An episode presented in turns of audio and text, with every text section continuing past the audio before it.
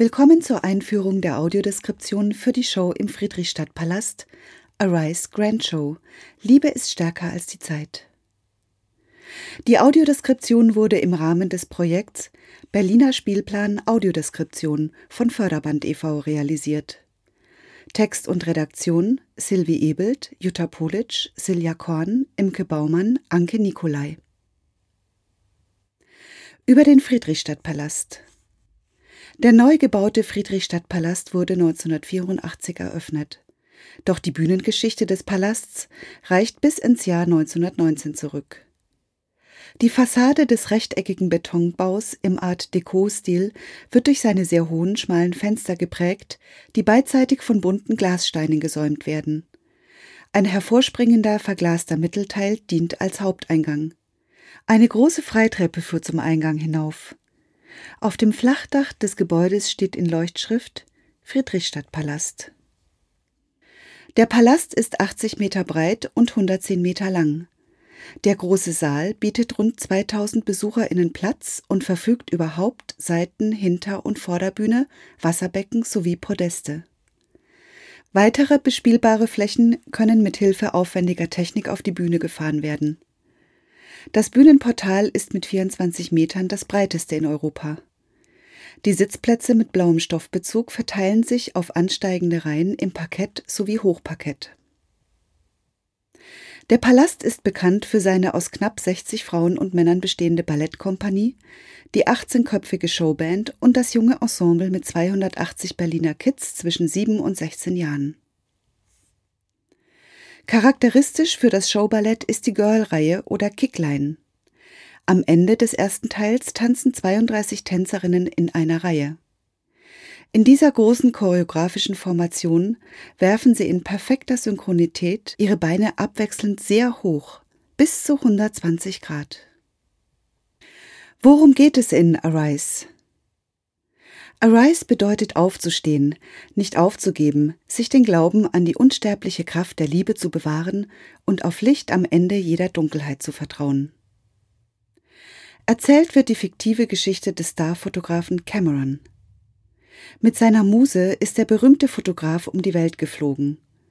Sie ist alles, was er liebt und Inspiration für seine Kunst.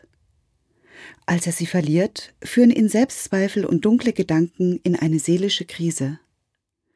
Bei einem Fashion-Shooting schafft er es nicht wie sonst, die perfekten Momente festzuhalten. Dann begegnet er Licht. Sie möchte ihm helfen, wieder zu sich zu finden und nimmt ihn mit auf eine Zeitreise durch sein Leben, das geprägt war von Extravaganz, Erlebnisfreude und mitreißenden Emotionen. Die Erinnerungen können Cameron jedoch nicht von seinem Seelenschmerz und seiner Sehnsucht nach seiner Muse befreien. Licht rät ihm, sich seinen Ängsten zu stellen. So sucht Cameron die Konfrontation mit Zeit. Ihm wirft Cameron vor, alles verloren zu haben. Zeit ist ein wechselhafter Charakter. Er kann mal Gegner, mal Freund sein.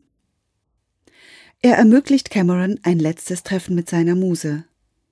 Cameron erkennt, dass Liebe stärker ist als Zeit und verspricht von nun an jeden Moment im Leben zu schätzen. Das Kreativteam Produzent der Grand Show ist der Intendant des Friedrichstadtpalastes, Dr. Bernd Schmidt. Die Inszenierung stammt von Oliver Hoppmann, Kreativdirektor des Friedrichstadtpalastes. Zusammen mit dem Autor und Theaterregisseur William Baker hat er das Buch geschrieben. Die abwechslungsreichen Choreografien stammen von Eric Gauthier, Alexandra Georgieva, Douglas Lee, Ohad Naharin, Nikita Thompson, Ashley Wallen und Justina Wolloch. Die akrobatische Choreografie ist von Brennan Figari. Musikalische Leitung Daniel Behrens. Die traumhaften Kostüme hat der italienische Modedesigner Stefano Canulli entworfen. Die ausdrucksstarken Fotografien wurden designt von Christian und Peggy Schuller. Die opulenten Bühnenbilder hat Frieda Arvidsson entworfen. Das spektakuläre Lichtdesign stammt von Chris Moylan. Das beeindruckende Videodesign ist von Comics Limited, das erstklassige Sounddesign von Cedric Beatty. Die Musik wurde komponiert, arrangiert und getextet von Daniel Behrens, Jens Brück Oliver Hoppmann, Albin Janoska, Arne Schumann und Josef Bach, Jasmin Shakeri und Tom Neuwirth alias Conchita Wurst. Die Palastband wird dirigiert von Daniel Behrens. Mehr als 100 KünstlerInnen aus 26 Ländern bieten in Arise ihr perfektes Können dar. Die Hauptfiguren Dennis Weisert verkörpert den Fotografen Cameron, den Protagonisten der Geschichte. Er ist schlank, hat helle Haut, sein Gesicht ist länglich mit markanten Wangenknochen und spitzem Kinn, sein kurzes Haar ist dunkelblond. Dennis hat tiefliegende graublaue Augen, volle Lippen und einen Dreitagebart. Als Cameron tritt er mit weißem Hemd, schwarzer Lederhose und Boots auf. Um den Oberkörper hat er ein Kamerahalfter geschnallt. Im zweiten Teil zieht er sich ein schwarzes Jackett mit Satinrevers über und setzt einen Hut auf. Olivier Herry Saint-Louis spielt Zeit, der Erzähler der Geschichte. Er ist groß und drahtig, seine Haut ist braun, er trägt einen enormen halblangen Rauschebart, der unter der Unterlippe in einer geraden Linie von links nach rechts getrimmt ist. Seine großen dunkelbraunen Augen sind schwarz ummalt und strahlen sanft, oder sie blitzen teuflisch spitzbübisch. Auf dem kahlen Kopf formt sich plastisch eine futuristisch schwarze Haartracht. Sie erinnert an zwei an den Kopf angelegte Widderhörner. Das Kostüm von Zeit ist grau und besteht aus einem Frack mit rotem Innenfutter, darunter eine Weste und ein Shirt. Er trägt eine knielange Pluderhose, Stulpen und Laufschuhe. Die Spezialitäten von Zeit sind Rap-Songs und Beatboxing. Mit dem Mund, der Nase und dem Rachen erzeugt er unterschiedliche Beats. Jacqueline Bergroux-Reinhold als personifiziertes Licht gibt Cameron Halt und Zuversicht. Sie ist klein und zierlich, hat hellbraune Haut, dunkelbraune Haare, ein ovales Gesicht, hohe Wangenknochen, dunkelbraune Augen und kräftige Brauen. Als Licht ist sie vollständig in Gold gekleidet. Eine Corsage, dazu einen knielangen Glitzerrock aus Fransen. Auf dem Kopf ist eine kappenartige Haartracht aus geflochtenen Zöpfen drapiert, als Kopfschmuck ein goldener Strahlenstern.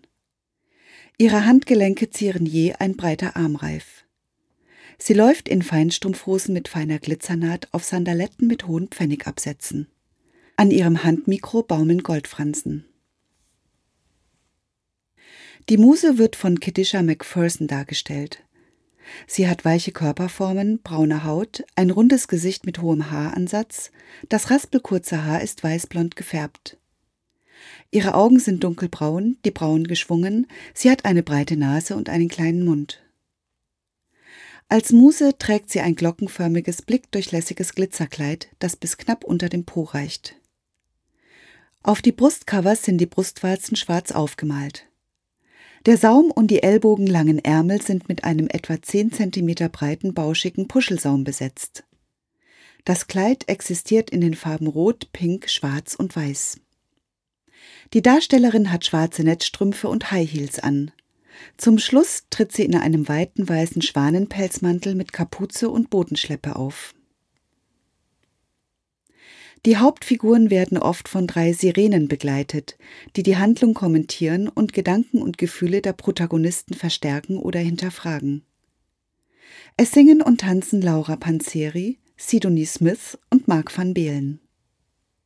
Alle Sirenen haben streng zurückgekämmtes Haar und knallrot gefärbte Lippen.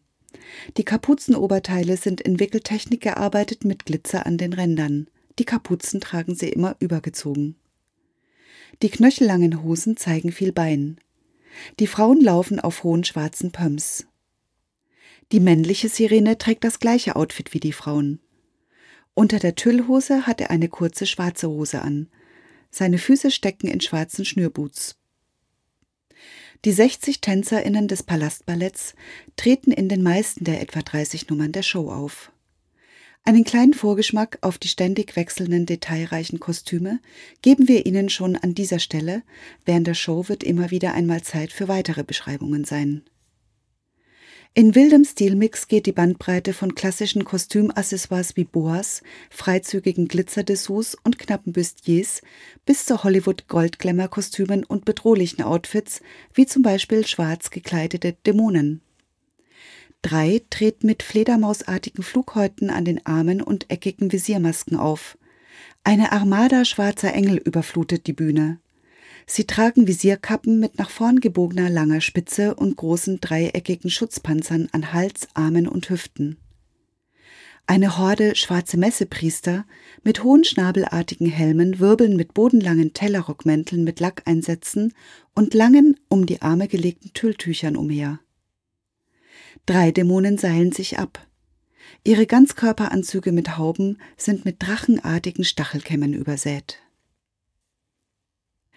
In einem verbalen Duell zwischen Cameron und Zeit treten Toreros in traditioneller Tracht auf. Boleros und Kniebundhosen sind üppig verziert mit glitzernden Strasssteinen, angeordnet zum Skelett. Besonders eindrücklich sind zwei exzentrische Modelkostüme bei Camerons Fotoshooting. Ein feuerrotes Abendkleid aus Ballonseide, das zu einem Herz aufgeblasen werden kann, und ein schwarz-weißes Kleid, dessen übergroßer Rock hinten hochgeklappt, sich in ein riesiges kreisrundes Zifferblatt mit römischen Zahlen verwandelt. Die beiden Designs sind von Peggy Schuller, ebenso das Windkostüm, das Sie zu Beginn der Show in der Fotoshooting-Szene kennenlernen werden. In einer anderen Szene geht es um die Freude am individuellen Ausdruck.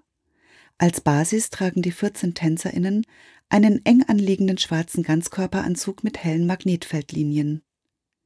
Daran knallbunte Objekte in geometrischen Formen. Zwei Beispiele.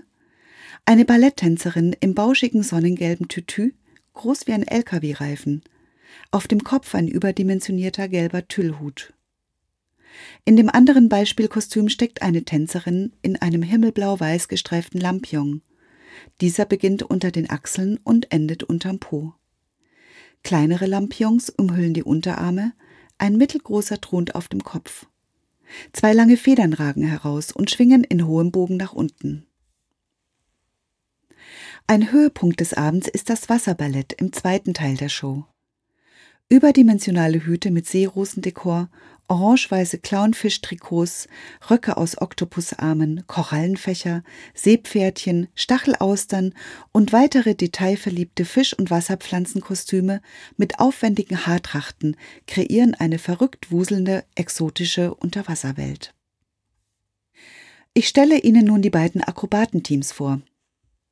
Die Truppe Pronin präsentiert wagemutige akrobatische Sprungkombinationen zwischen zwei russischen Schaukeln. Parallel zum Publikum stehen die Schaukeln im Abstand von etwa fünf Meter nebeneinander, dazwischen liegt eine dreiteilige Matte. Eine russische Schaukel erinnert an eine Schiffschaukel, hat aber eine rechteckige Plattform als Standbasis. Auf dieser steht am äußeren und inneren Ende je eine Person.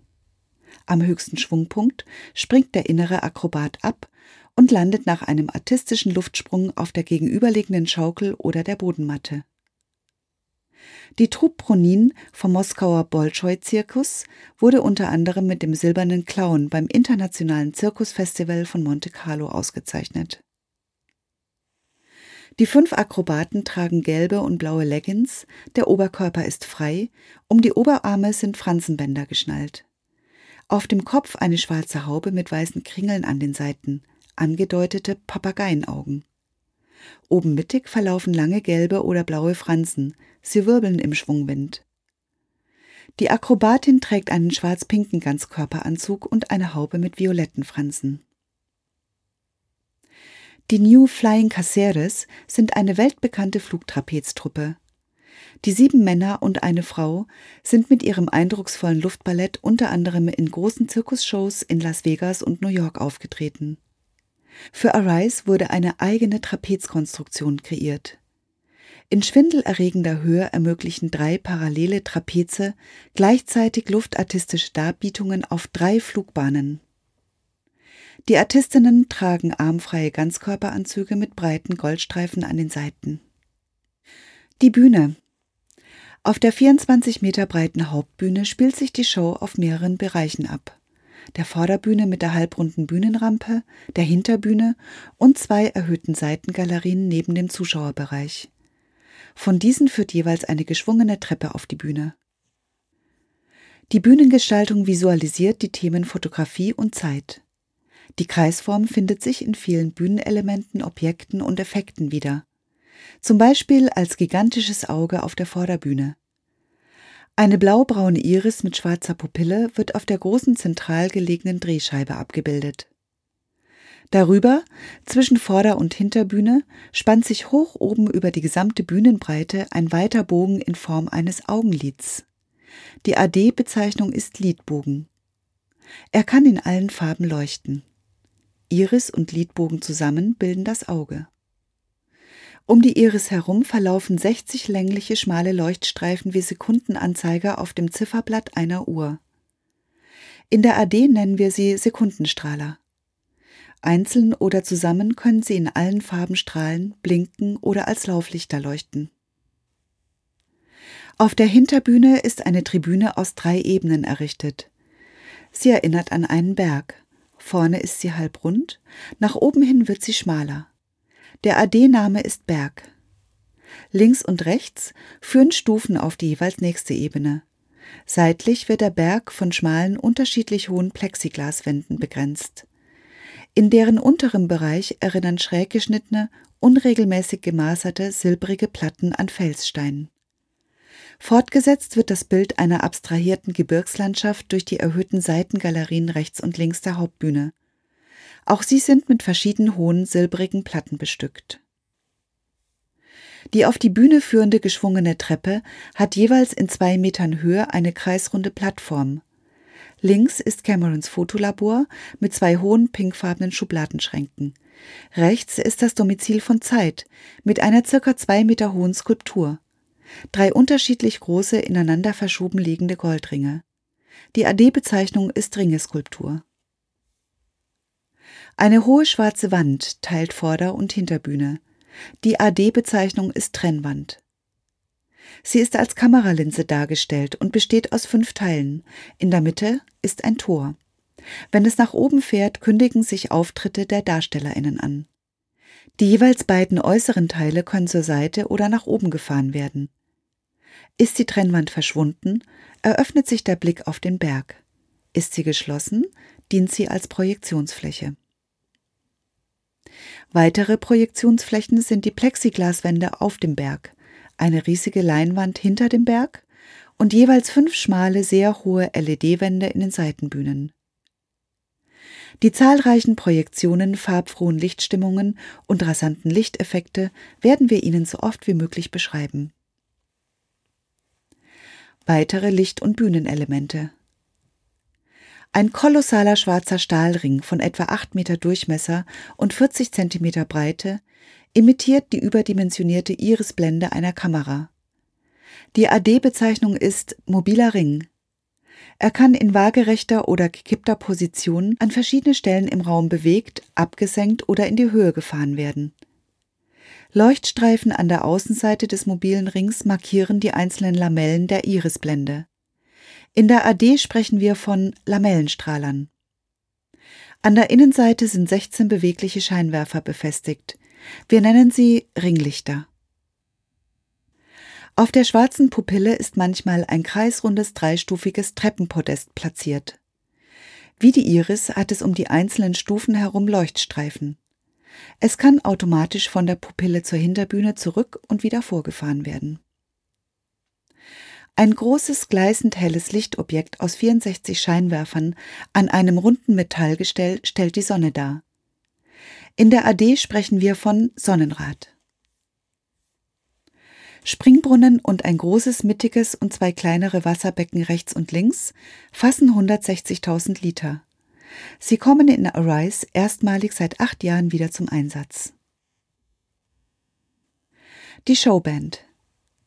Rechts und links neben den Plexiglaswänden des Bergs spielt ein Teil der Band. Der andere Teil findet in einem Freiraum zwischen erster und zweiter Podestebene Platz, vergleichbar mit einem Orchestergraben. Abschließend noch einige allgemeine Informationen. Die Show ist für Kinder ab acht Jahren empfohlen. Sie dauert zweieinhalb Stunden inklusive einer Pause von 25 Minuten. Es wird Deutsch, Englisch, Hebräisch und Persisch gesungen und gesprochen. Es gibt keine Übersetzung per Übertitel. Die Autoren haben versucht, die wichtigen Informationen sowohl auf Deutsch als auch auf Englisch zu vermitteln. Zusätzlich werde ich an manchen Stellen einige Texte auf Deutsch zusammenfassen. Bei musikalisch lauten Stellen bitten wir Sie, den Kopfhörer etwas fester ans Ohr zu drücken. Die AD bemüht sich um eine gendergerechte Sprache. Bei Zeitknappheit kann es vorkommen, dass nur eine Form für alle Geschlechter benutzt wird. Wir wünschen Ihnen einen erlebnisreichen Abend bei Arise Grand Show mit Live-Audiodeskription im Friedrichstadtpalast.